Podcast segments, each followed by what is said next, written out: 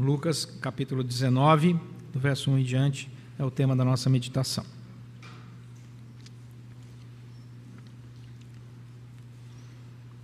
Entrando em Jericó, atravessava Jesus a cidade, e eis que um homem chamado Zaqueu, maioral dos publicanos e rico, procurava ver quem era Jesus, mas não podia por causa da multidão, por ser ele de pequena estatura.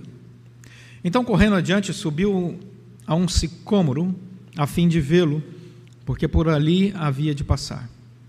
Quando Jesus chegou àquele lugar, olhando para cima, disse-lhe: Zaqueu, desce depressa, pois me convém ficar hoje em tua casa. Ele desceu a toda pressa e o recebeu com alegria. Todos os que viram isso murmuravam, dizendo que ele se hospedara com um homem pecador. Entre mentes, Zaqueu se levantou e disse ao Senhor: Senhor, resolvo dar aos pobres a metade dos meus bens, e se em alguma coisa tenho defraudado a alguém, restituo quatro vezes mais. Então Jesus lhe disse: Hoje houve salvação nesta casa, pois que também este é filho de Abraão, porque o filho do homem veio buscar e salvar o perdido. Nós vamos nos deter nesse verso 10, porque o Filho do Homem veio buscar e salvar o perdido. Lucas era médico e, como um bom médico, ele escreve de maneira bem detalhada o Evangelho de Lucas e o livro de Atos dos Apóstolos. Ah, o Novo Testamento, por três vezes, cita o nome de Lucas, lá em Colossenses, 2 Timóteo e Filemão. São sempre cartas paulinas. Lucas acompanhou Paulo ao longo da sua jornada. E ele escreveu o Evangelho depois de acurada investigação, bem como o livro de Atos dos Apóstolos, e provavelmente escreveu entre o ano 60 e 61 depois de Cristo. Por que, que nós temos essa datação? Primeiro, porque ele termina o livro de Atos falando sobre Paulo em Roma, mas ele não fala sobre o martírio de Tiago. E o martírio de Tiago aconteceu no ano 62 e marcou muito a vida da igreja. Como historiador, ele teria com certeza descrito esse martírio. Então o livro é escrito antes do ano 62. Como Paulo foi para Roma entre 60 e 61, é nessa data que nós localizamos o livro do Evangelho de Lucas e também o livro de Atos. Por que é importante essa datação? Porque nós sabemos que essa pesquisa que Lucas fez para escrever esse livro, já inspirado pelo Espírito Santo, contou com leituras dos evangelhos que já haviam sido escritos, com o documento Kellen, que desapareceu, mas também com entrevistas com pessoas que foram testemunhas oculares da vida e do ministério de Jesus. Então, quando nós vemos esse homem se debruçando sobre essa pesquisa, sobre essa leitura, naquela época, entrevistando pessoas, conversando com pessoas que conviveram com Jesus, inclusive com membros da família de Jesus, e ele traz esse relato inspirado pelo Espírito Santo, nós temos nas nossas mãos um documento de fé extremamente importante. Um comentarista bíblico chamado Risby, ele diz que neste evangelho de Lucas, você encontra indivíduos e multidões, homens, mulheres e crianças, ricos e pobres, pecadores todos sendo transformados em santos. Este livro é uma mensagem, diz Risby, para todas as pessoas, em todo o tempo, em todos os lugares, porque ele apresenta a salvação em Jesus Cristo com uma substância riquíssima de veracidade histórica, doutrinária, teológica e eclesiástica. John Stott, que foi pastor renomado na Inglaterra, John Stott diz que o vocabulário do livro de Lucas é riquíssimo. O Evangelho e o livro de Atos têm, pelo menos, 800 palavras que são citadas apenas nesses dois textos e que não ocorrem em nenhum outro lugar do Novo Testamento, porque o autor é alguém extremamente culto, o grego dele é muito bom, e a semelhança de Hebreus, ele é um livro elegante de se ler na língua original. Então estamos com um documento riquíssimo nas nossas mãos. E Lucas, como um médico que levanta tudo isso, já inspirado pelo Espírito Santo, diz assim: ao longo do seu evangelho do livro de Atos. Não adianta uma pessoa ter saúde plena, se ela não tiver Jesus, continuará vazio. Não adianta a pessoa ter todos os recursos financeiros do mundo, se ele não tiver Jesus, ele continuará vazio. Então Lucas sabe diagnosticar não apenas o físico, mas também a alma. A partir da sua experiência, da sua vida com Deus, da sua caminhada, das suas pesquisas, das suas entrevistas, ele nos dá esta descrição de fé. E ele diz sobre a importância de uma jornada de fé para cada um de nós. E Deus quer nos ensinar através desse texto. John Frame, que é um grande teólogo sistemático, tem vários livros de teologia sistemática publicados. Você pode gastar aí há dias, meses e até anos estudando só a obra de Frame, que é riquíssima. Ele diz que nós precisamos entender que quando a Bíblia fala sobre fé, ela tridimensiona a fé. Por exemplo, você pode ter a fé como um conhecimento. É possível alguém conhecer, reconhecer que Deus é o Criador, mas não ter fé salvífica. Romanos capítulo 1 diz isso. Ele diz assim, Romanos 1, 20 em diante.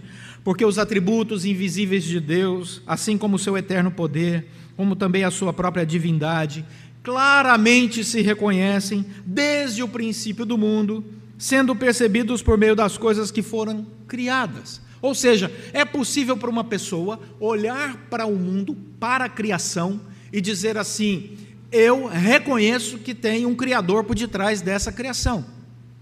Eu sei, pela minha mente, só de perceber, que existe alguém planejando tudo isso que nós hoje podemos desfrutar com os nossos olhos. É isso que Romanos diz. Mas essa não é fé salvífica. Não basta ter o reconhecimento de um Criador.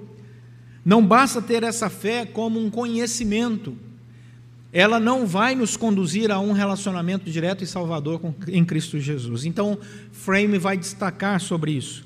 É um conhecimento da revelação, da revelação verdadeira de Deus, mas ainda não é um relacionamento, é só um reconhecimento. Uma segunda característica de fé é quando a fé é uma convicção. Você tem convicção, e uma pessoa pode ter convicção que a Bíblia é a palavra de Deus. Não, eu sei que a Bíblia é a palavra de Deus. Eu olho para a Bíblia, leio a Bíblia e sei, a Bíblia é a palavra de Deus. No entanto, essa pessoa que tem esse reconhecimento da Bíblia como palavra de Deus, ela pode não ser uma pessoa salva. Ela se aproxima da verdade, mas ela não agrada a Deus. Hebreus 11, 6 diz assim: De fato, sem fé é impossível agradar a Deus, porquanto é necessário que aquele que se aproxima de Deus creia que ele existe, até aí tudo bem, e que se torna galardoador dos que o buscam. Ou seja, pode acontecer de uma pessoa crer que Deus existe, crer que a Bíblia é a palavra de Deus, mas não busca ao Senhor, não se relaciona com Deus. Tiago, capítulo 2, apresenta um caso assim, quer ver? Versículo 19. Olha o que Tiago escreve: Crês tu que Deus é um só? Fazes bem, até os demônios creem e tremem. Até os demônios creem e tremem. Mas os demônios não vão ser salvos. Então você olha para o que a palavra de Deus diz e fala: mas como eles podem crer que Deus existe e ainda assim não ser salvo, porque uma fé de reconhecimento, é uma fé de uma convicção verdadeira, mas não é uma fé relacional. E aí entra o terceiro aspecto importantíssimo para a nossa caminhada de fé, decisivo para a nossa caminhada de fé, que é a fé como uma confiança de quem sabe o caráter de Deus e se relaciona com Ele. O Frame, esse grande teólogo, diz: a confiança inclui conhecimento, reconhecimento, convicção, mas é um conceito muito mais rico, porque neste conceito, a palavra de Deus nos governa, governa os nossos pensamentos, nossas atitudes, nossas ações, a nossa conduta. O que diferencia esta fé salvadora dos outros aspectos de fé é que ela, além de englobar o conhecimento, o reconhecimento que Deus criou todas as coisas, além de ter convicção que a Bíblia é verdade, que Deus de fato existe, ela também se dobra diante de Deus. E diz: Senhor, eu creio que o Senhor me ama e eu me submeto, eu me submeto ao seu senhorio.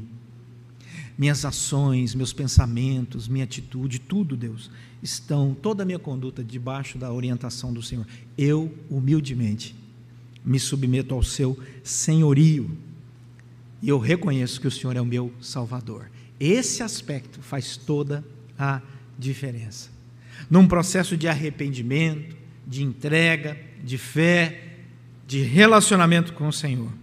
João 1,12 diz: Mas a todos quantos o receberam, deu-lhes o poder de serem feitos filhos de Deus, a saber, aos que creem no seu nome, os quais não nasceram do sangue, nem da vontade da carne, nem da vontade do homem, mas de Deus. A fé salvadora coloca no nosso coração essa gratidão, esse reconhecimento, essa convicção, essa certeza de que Deus olhou para nós e um dia na nossa história Ele plantou essa fé viva no nosso coração e nós nascemos segundo a Sua vontade para realizarmos a Sua vontade, para a Sua glória. E nós buscamos isso, nós escrevemos isso na nossa agenda, porque Deus nos chamou. No próprio Evangelho de João, no capítulo 6, verso 37, a Bíblia diz assim: que Jesus, falando sobre os projetos de Deus, Jesus ah, compartilha com seus discípulos: todo aquele que o Pai me dá, esse virá a mim, e o que vier a mim, de modo algum lançarei fora. Que coisa linda é isso. Aí Hebreus 7, 25 diz: Por isso, também pode salvar totalmente os que por ele se chegam ao Deus vivo, vivendo sempre para interceder por ele. Então Jesus veio não para ser apenas reconhecido como Criador, Jesus veio não apenas para ser reconhecido como um homem de um discurso coerente. Jesus veio não para ser reconhecido apenas como profeta. Jesus veio não apenas para ser reconhecido como sábio. Ele é tudo isso e muito mais. Jesus veio para ser reconhecido, adorado e servido como Senhor e Salvador das nossas almas. Nós estávamos perdidos e ele nos resgatou daí essa entrega, daí essa submissão, que Romanos no capítulo 10 vai dizer de maneira muito clara: se com a tua boca confessares Jesus como Senhor, e em teu coração creres que Deus o ressuscitou dentre os mortos, serás salvo. Porque com o coração se crê para a justiça, e com a boca se confessa a respeito da salvação. Porquanto a Escritura diz: Olha que afirmação linda. Todo aquele que nele crê não será confundido. Quando Cristo morreu pregado na cruz do Calvário para a remissão dos nossos pecados, ele sabia por quem estava morrendo. Ele viu ali o nosso rosto, nosso nome, nossa história. Todo aquele que nele crê não será confundido. E quando nós olhamos essa história bonita descrita aqui no livro de Lucas, nós percebemos o quanto Deus vai adiante da história e ele vem buscar mesmo. Olha o que diz o versículo 10: Porque o filho do homem veio buscar e salvar o perdido. A primeira coisa que nós percebemos na relação de Jesus Cristo conosco é que ele nos traz a consciência plena de que nós estamos de fato perdidos. Se tem algo que uma pessoa perdida sente no seu coração, lá no fundo, lá na sua intimidade, é que ele sabe que ele está perdido. E ele fica tateando, buscando alguma coisa que possa ajudá-lo a tomar decisões, alguma coisa que possa encher o vazio da sua alma, alguma coisa que possa trazer alegria e segurança para ele. Ele sabe, lá no fundo, lá no fundo, que ele está perdido. Nós que já passamos por processos claros de conversão sabemos disso. Poderia dar meu testemunho pessoal e vocês aqui com certeza também dariam os seus, de que no momento da nossa história nós falamos: estou perdido. Quer saber uma coisa? Aqui entre eu e eu mesmo, nessa conversa com o espelho da minha alma, eu sei que eu estou perdido. E aí você sai tateando, buscando, e a Bíblia diz que Jesus vai buscar o perdido. Ele veio para buscar o perdido. Ele, ele se relaciona com esse problema. E aí a pessoa perdida que não sabe onde ir, não sabe de onde veio e não sabe nem aonde está, porque o perdido é assim. O perdido não sabe de onde veio, onde está, nem para onde vai, porque qualquer resposta que ele teria dessas três, ele não seria perdido. Se ele soubesse de onde tinha vindo, era só voltar. Se ele soubesse onde está, não estava perdido. Se ele soubesse para onde ir, não estava perdido. E não pede para responder, não que eu tive que repetir, não que eu tive que escrever isso aqui. Então ele, ele olha para a sua história e ele diz: Eu preciso de alguém. Então, começam a oferecer para o perdido um monte de solução que não, na verdade, não, não vai resolver o problema. Alguém pode dizer para o perdido: olha, se você pegar um clips e dobrar três vezes e carregar no bolso, você vai ter todas as respostas. E tem gente que vai fazer isso. Se você pegar a casquinha, é, é, é sementinha de romã, colocar na carteira, seu ano vai ser ótimo. Eu vou dar um monte aqui de dicas para você. Se você pegar um trevo, e as pessoas vão atrás disso, porque elas estão carentes e elas precisam. Mas a resposta para o perdido é uma só: a fé salvadora, libertadora, maravilhosa, experiencial, relacional em Jesus Cristo. E Jesus diz assim: Eu sei que vocês estão perdidos, eu vou aí buscar vocês. E ele vem. E onde se dá esse encontro? Esse encontro se dá no meio da graça de Deus, aonde você estiver. E aí a gente olha o texto e encontra Zaqueu. Zaqueu mora em Jericó. Jericó é uma cidade árida. Jericó é uma cidade que tem uma história de guerra sobre guerras. Jericó é um lugar aonde as pessoas vão com medo de ir, mas Zaqueu está lá. E diz o texto que Zaqueu é o maioral dos publicanos. O texto vai dizer isso. Não bastava ser publicano, ele tinha que ser o maioral dos publicanos. Ou seja, Mateus, quando está em Cafarnaum, é retirado da coletoria porque ele era publicano. Jesus passa lá e fala: Vem e segue-me. E Mateus larga o trabalho de publicano e vai seguir a Jesus lá em Cafarnaum. Mas Zaqueu é o chefe de Mateus. Ele é o maioral dos publicanos. Ele não é só publicano, ele é o maioral. Ele tem cargo de liderança sobre outros publicanos. E um publicano normal era uma pessoa que não era aceita na, religião, na religiosidade judaica. Um, um publicano não podia entrar na sinagoga, porque o trabalho do publicano era coletar os impostos dos seus irmãos judeus para entregar para Roma. E além de fazer isso, eles superfaturavam os impostos para ficar com essa gordura dos impostos e ficavam ricos assim. Então os religiosos da época diziam: olha, publicano não entra na nossa sinagoga para adorar, e se publicano der oferta, nós não aceitaremos a oferta financeira deles, porque esse dinheiro é de corrupção, e nós não queremos esse dinheiro de corrupção aqui. Nós não aceitamos isso. Quando você queria ofender uma pessoa, você chamava ele de publicano. Você é um publicano. O sujeito ficava irritadíssimo com isso. Aí vem Jesus, entra em Jericó a cidade para. As pessoas querem ver esse homem que cura, que transforma, que fala ao coração, que ressuscita mortos. Isaqueu está entre esse povo.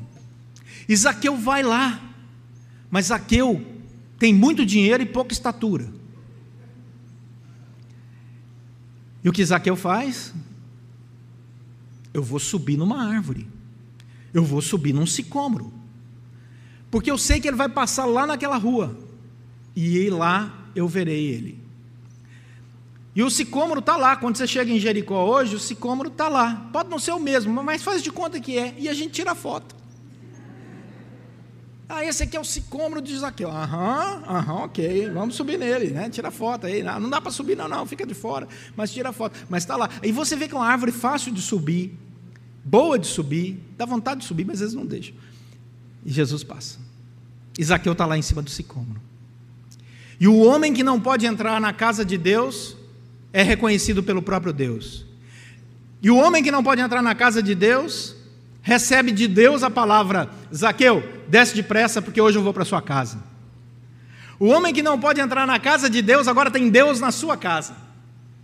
O homem que é excluído da religiosidade tem o Senhor da fé dentro da sua casa.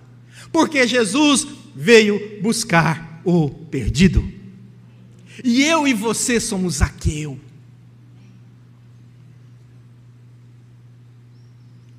Zaqueu desce depressa. E eu fico imaginando a alegria de Zaqueu. E ele deve ter entrado em casa dizendo: mulher! Não tinha celular na época, né? Tinha molecular. Ele devia ter pego um molequinho lá, corre lá, né? Avisa que estamos chegando com o mestre. E a mulher dele, todo mundo trabalhando e todo mundo organizando aquela entrada maravilhosa, e Jesus entra e as pessoas murmuram contra contra o resgate, contra a salvação. Mas Zaqueu, sendo esse homem rico, conhecido, famoso, recebe Jesus com todo amor. E diz o versículo 8 uma coisa maravilhosa que o encontro se dá dentro da casa, porque era ali que o Senhor queria falar ao coração dele. E diz o versículo 8 que entre mentes, ou seja, depois de todo aquele bate-papo do jantar, Zaqueu se levanta e diz ao Senhor: Senhor, resolvo dar aos pobres a metade dos meus bens. E se em alguma coisa tenho defraudado alguém, restituo quatro vezes mais. O povo deve ter gritado: Aleluia! E Jesus diz: Houve hoje conversão nessa casa. Por causa da generosidade? Não. Por causa da justiça própria de Zaqueu? Não. Porque naquele momento o ídolo chamado Mamon, o deus do dinheiro, foi quebrado. Zaqueu tinha construído a sua história de vida para servir ao dinheiro. Zaqueu havia construído a sua história de vida para ser reconhecido pelo dinheiro. E agora Mamon, o Deus do dinheiro, foi quebrado, jogado no chão. Porque quem é generoso arrebenta com a história da avareza, com o Deus da avareza. Quem consegue romper essa barreira da avareza e se torna generoso, altruísta, amante do próximo como a si mesmo, que estende os seus braços em amor, quebra a idolatria do dinheiro. E foi isso que aconteceu com Zaqueu. Portanto, não era uma questão financeira, era uma questão de senhorio. Quem é que manda no seu coração? Jesus falou: ninguém pode servir a dois senhores. Ou vai servir a Deus ou às riquezas.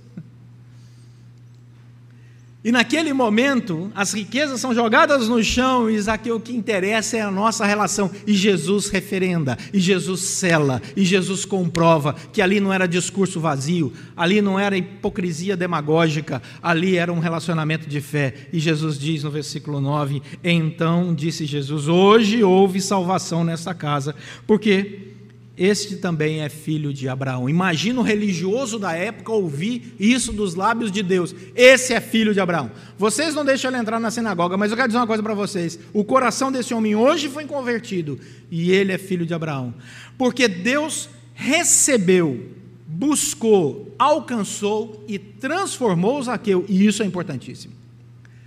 Jesus não disse para Zaqueu: Zaqueu, estou aqui na sua casa para dar um referendo a todas as suas atitudes corruptas. Como se Deus dissesse assim: Eu te aceito, do jeitinho que você é, Zaqueu. Eu te aceito como você é, você não precisa mudar. Não foi isso que Jesus fez. Isso não é evangelho. Evangelho é arrependimento, fé e mudança. E foi isso que Zaqueu fez. E por isso Jesus diz: porque houve arrependimento, porque houve fé, porque houve transformação, então, Zaqueu, agora você está recebido. Agora eu posso testemunhar da sua fé salvadora.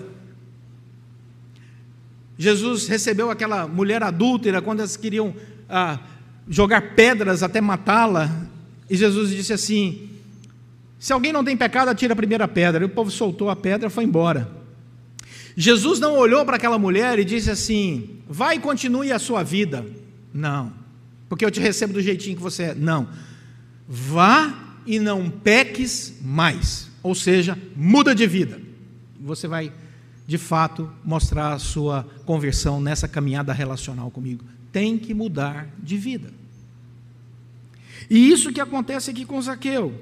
Isaqueu agora experimenta aquilo que só o Espírito Santo pode dar: a transformação da mente e do coração, reconciliação e perdão, sentido para a vida, encontro verdadeiro. E esse homem então agora professa a sua fé, ele abre o seu coração, como aquele ladrão lá na cruz, que diz: Senhor, quando vieres no teu reino, lembra-te de mim. Jesus disse assim: Hoje mesmo estarás comigo no paraíso. Houve mudança, houve quebrantamento, houve transformação.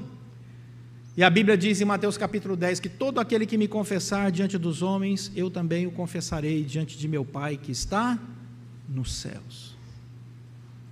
Nós não somos chamados por Deus para aceitarmos tudo e todos sem transformação. Nós somos chamados por Deus para sermos transformados. E dia após dia somos transformados, por sua imensa graça. E esse encontro é tão completo que você não precisa buscar em outro lugar. Zaqueu não foi chamado por Jesus para transformar a sua vida, o Senhor vem buscar e salvar o perdido, e não diz para o perdido: agora que você me encontrou, tem um próximo lugar, tem um próximo senhorio, tem um próximo passo. Não, o encontro com Jesus é suficiente e eficiente para a salvação, porque ele é fruto da graça de Deus. Quem nos busca é Deus, quem nos salva é Deus, e nós somos os perdidos encontrados, os filhos adotados os pecadores redimidos. Jesus se apresentou aqui, se você olhar o texto, no versículo 10, como filho do homem. Jesus se identificou por 83 vezes nos evangelhos como filho do homem. Olha o que diz o versículo 10: O filho do homem veio buscar e salvar o perdido. E a pergunta é: por que Jesus se apresentava como filho do homem? Para cumprir a profecia de Daniel quando Daniel profetizou que o Messias viria com o título O, não um, O, Filho do Homem. Vou ler Daniel. Daniel capítulo 7, verso 13. Diz assim: Daniel profetizando sobre o Messias que viria salvar. Eu estava olhando nas minhas visões de noite, eis que vinha como as nuvens do céu, um como o Filho do Homem. E dirigiu-se ao ancião de dias, e o fizeram chegar até ele. Olha que coisa linda sobre o Filho do Homem foi-lhe dado o domínio e a glória e o reino para que os povos, nações e homens de todas as línguas o servissem. O seu domínio é domínio eterno, que não passará, e o seu reino jamais será destruído jamais será destruído. O domínio dele é eterno. Esse é o Filho do Homem. Jesus chega e diz assim: Aqui está o Filho do Homem. Eu tenho domínio sobre tudo. O Messias chegou. E sabe o que eu vim fazer? Eu vim buscar e salvar o perdido. E o seu reino não passará. Pergunta que não quer calar. Tá bom, pastor. Mas o que é? Que eu levo para casa. O mundo está perdido, mas nós não. O mundo pode não saber para onde ir, mas nós não. O mundo pode saber de, não saber de onde veio, nós não. Pela graça fomos resgatados, fomos encontrados, fomos buscados pelo Senhor Jesus. Isso não vem de nós, isso não é fruto da nossa inteligência, porque seríamos extremamente arrogantes, das nossas boas obras, que seríamos completamente é, orgulhosos se pensássemos assim. Somos o Zaqueu, que Jesus olhou e disse: Desce, que eu quero ir lá na sua casa. Eu quero transformar a sua história. O mundo pode confundir conhecimento e reconhecimento. Não, eu sei que Deus existe. Não, eu sei que Deus criou. O mundo pode confundir até a palavra de Deus, dizendo: Não, eu sei que a Bíblia é a palavra de Deus, e achar que isso é fé salvadora, mas não é, porque até o demônio crê nisso. O que as pessoas do mundo que estão perdidas precisam entender é que a fé salvadora, ela é humilde, que se arrepende e muda de vida diante do Senhor, e que estabelece com o Senhor, pela graça, pelo chamado, pela ação do Espírito Santo, uma nova agenda de vida que se submete às orientações do Senhor e que quer viver para agradar ao seu Senhor e Salvador, porque esse é o caminho da alegria e esse é o caminho da vida em abundância e esse é o caminho que nos garante vida e vida eterna, pela graça dele. E é isso que as pessoas precisam entender: que Jesus Cristo continua chamando homens e mulheres, como chamou Zaqueu, buscando o perdido. A obra não acabou. A obra não acabou. E que o papel da igreja é ser o sicômoro. E dizer para o perdido: sobe aqui, que aqui você vai conseguir ver. Nós somos esse povo que deve ajudar o pecador, porque um dia nós também fomos ajudados a ver Jesus Cristo e a ouvir de Cristo o seu chamado. E nós somos chamados para viver uma vida de uma maneira tão diferente que as pessoas olhem para nós e tenham plena convicção que nós não somos perdidos. Daí nós somos diferentes do mundo.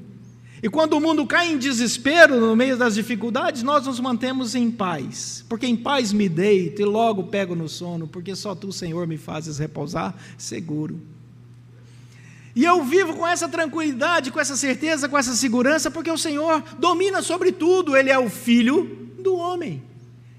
Ele me conhece, Ele já me chamou pelo nome, Ele já entrou na minha casa, Ele já transformou minha agenda. E pode transformar a agenda de qualquer um, porque se Ele me transformou, Ele pode transformar qualquer pessoa, porque somos todos iguais. Então eu vou viver de tal forma que nos meus lábios eu possa dizer aquilo que o apóstolo Paulo disse com tanta segurança em Gálatas, no capítulo 2, o verso 19, e eu quero terminar com esse texto. Quando Paulo disse: Porque eu, mediante a própria lei, morri para a lei, a fim de viver para Deus. Perceba, não é viver com Deus, é viver para. Estou crucificado com Cristo, logo já não sou eu quem vive, mas Cristo vive em mim.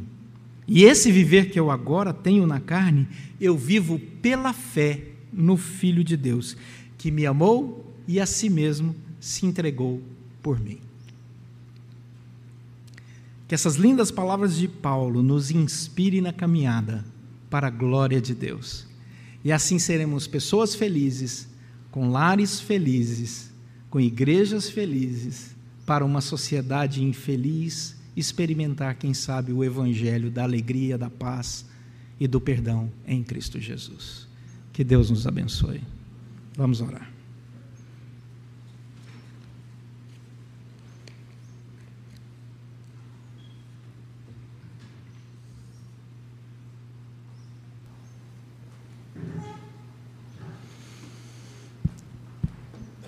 Senhor nosso Deus e Pai, queremos te agradecer, porque um dia o Senhor nos chamou. Queremos te agradecer, porque o Senhor transformou nossa agenda, nossa vida, nosso coração, nossa história. Queremos te agradecer, porque o Senhor chamou homens e mulheres para formarem um corpo chamado igreja, a família da fé, e nós não andamos sozinhos. Queremos te agradecer porque, apesar dos nossos pecados e imperfeições, o Senhor continua nos perdoando e nos dando, ó Deus, a maravilha de perceber pessoas nos perdoando e também nos dando a capacidade de perdoar outros. Para que assim, ó Deus, como esta família viva, bonita de fé, possamos viver como luz no mundo e sal na terra, de maneira sensata, justa e piedosa para a tua própria glória. Agora, ó Deus, rogamos que o Senhor nos abençoe para que as nossas casas estejam sempre com portas abertas para recebermos, ó Deus, a maravilhosa ação do Teu Santo Espírito, para que esta casa seja também um lugar de proclamação do Teu Evangelho. Oramos agradecidos pela segurança da Tua presença em nossa caminhada, porque nunca estamos sós e o Senhor está conosco em todo tempo, em todo lugar. E nós te agradecemos por essa segurança, alegria e salvação. Louvado seja o teu nome. Que esta alegria, que essa certeza e que esta fé domine nossa história e seja testemunhal para a tua glória. Pois oramos em nome de Jesus Cristo, nosso Senhor e Salvador. Amém.